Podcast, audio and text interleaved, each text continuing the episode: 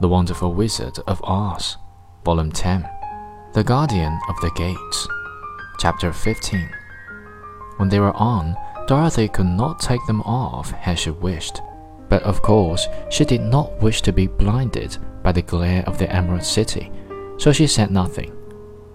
Then the Green Man fitted spectacles for the Scarecrow and the Tin Woodman and the Lion, and even on Little Toto, and all were locked fast with a key. Then the Guardian of the Gates put on his own glasses and told them he was ready to show them to the palace.